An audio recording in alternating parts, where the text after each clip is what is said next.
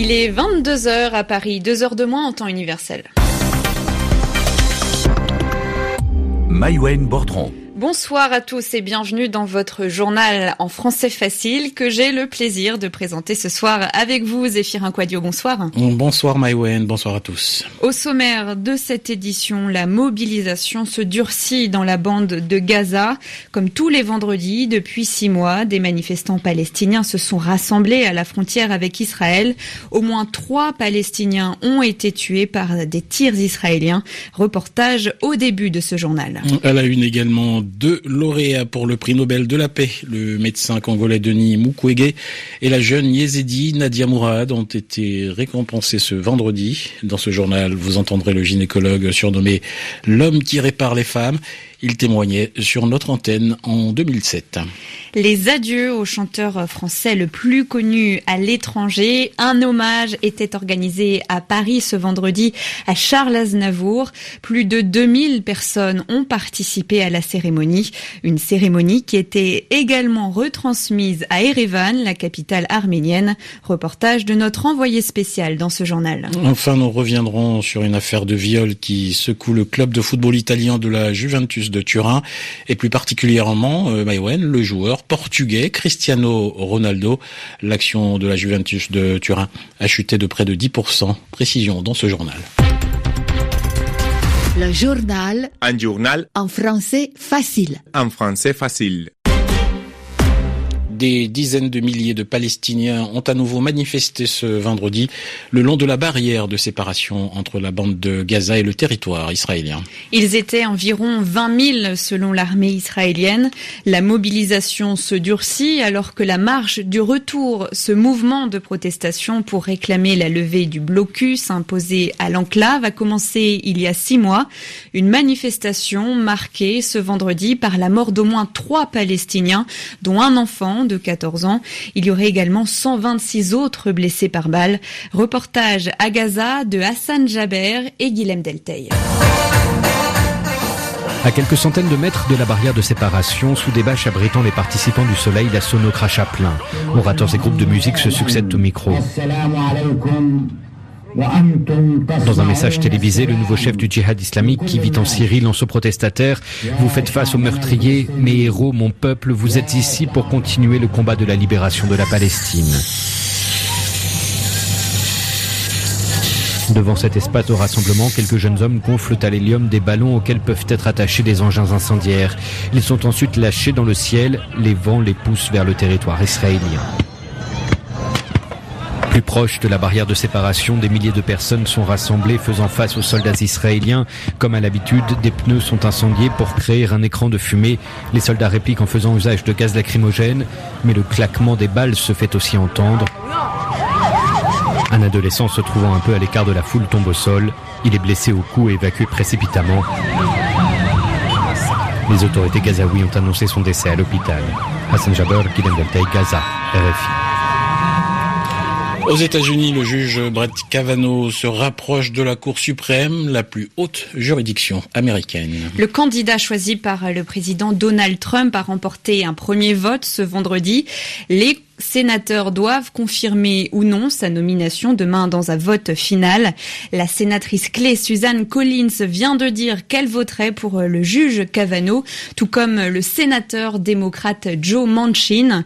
Sa candidature divise les États-Unis car il est accusé d'agression sexuelle par une ancienne de ses camarades de lycée. Le prix Nobel de la paix attribué au médecin congolais Denis Mukwege et à la jeune yézidi Nadia Mourad.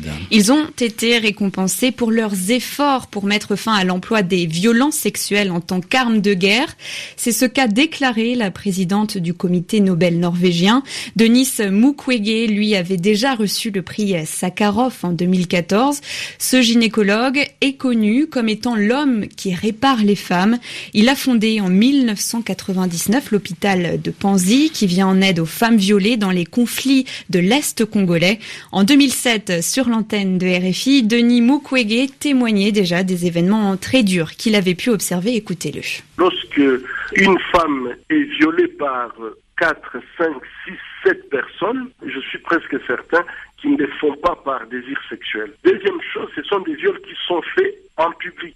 devant la famille, les enfants, le voisin. Tout ça, je crois que c'est une stratégie incroyable pour détruire toute une communauté. Ça entraîne une destruction, non seulement de la femme sur le plan physique, et psychologique, mais de toute la famille et la société. Le rejet est presque et malheureusement, les femmes que nous avons ici, très très peu sont accompagnées par leurs conjoints. Elles sont abandonnées par tout le monde, comme si c'était de leur faute. D'autre part, je me dis, ces enfants qui ont vu leur mère subir des choses comme ça, qui ont vu peut-être leur père assassiné, ces enfants-là ne sont plus normaux. Malheureusement, peut-être un jour on se réveillera, on se rendra compte que on a une zone où les gens ont un comportement qu'on ne sait plus contrôler.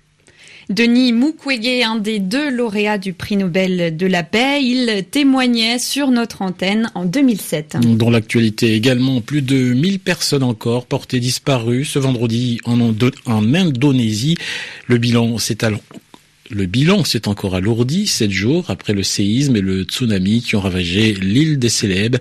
1571 personnes ont trouvé la mort selon les autorités. Les secours tentent encore de trouver des survivants, mais ils se concentrent désormais sur l'aide humanitaire.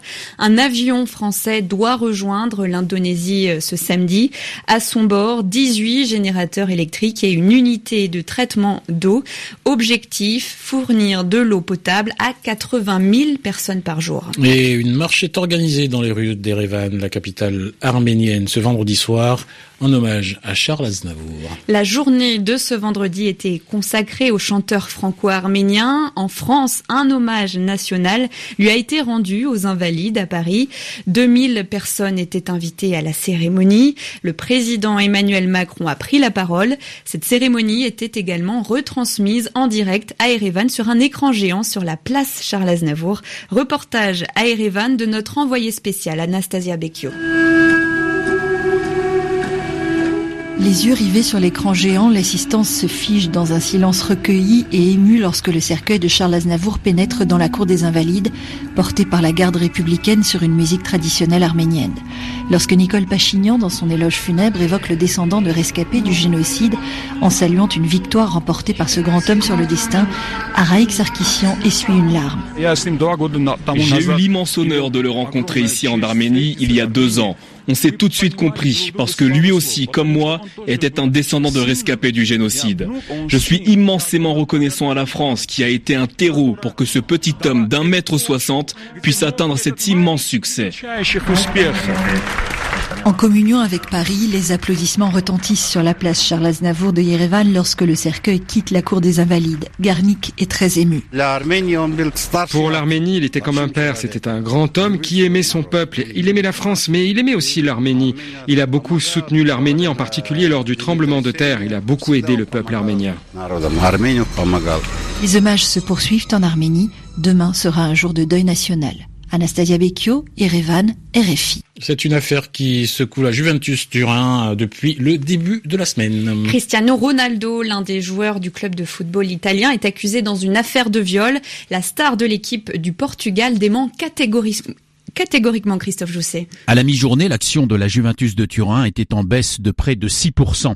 Une inquiétude qui faisait écho à celle exprimée par les sponsors du quintuple ballon d'or. Nike, notamment, qui a un contrat à vie avec Cristiano Ronaldo, se dit profondément préoccupé et évoque des accusations inquiétantes. Les accusations viennent de Catherine Mayorga. Elle affirme avoir été sodomisée de force par le footballeur le 13 juin 2009 dans un grand hôtel de Las Vegas. Elle avait alors 24 ans. Selon l'hebdomadaire allemand Der Spiegel qui a révélé l'affaire. L'américaine avait dans un premier temps refusé de donner le nom de son agresseur par crainte d'être humiliée publiquement. Puis, elle aurait passé un accord financier avec lui, 375 000 dollars contre l'abandon de toute poursuite. Ensuite, un avocat a convaincu Catherine Mayorga de changer d'avis. La police de Las Vegas a annoncé lundi la réouverture de l'enquête. La Juventus de Turin vante le professionnalisme et le dévouement de Cristiano Ronaldo et ajoute que les faits incriminés remontant à presque 10 ne change pas cette opinion. Quant au principal intéressé, il dit également sur Twitter avoir la conscience claire. Selon son entraîneur, il est prêt à jouer ce samedi en championnat d'Italie. C'est la fin de votre journal en français facile. Très bonne soirée à tous.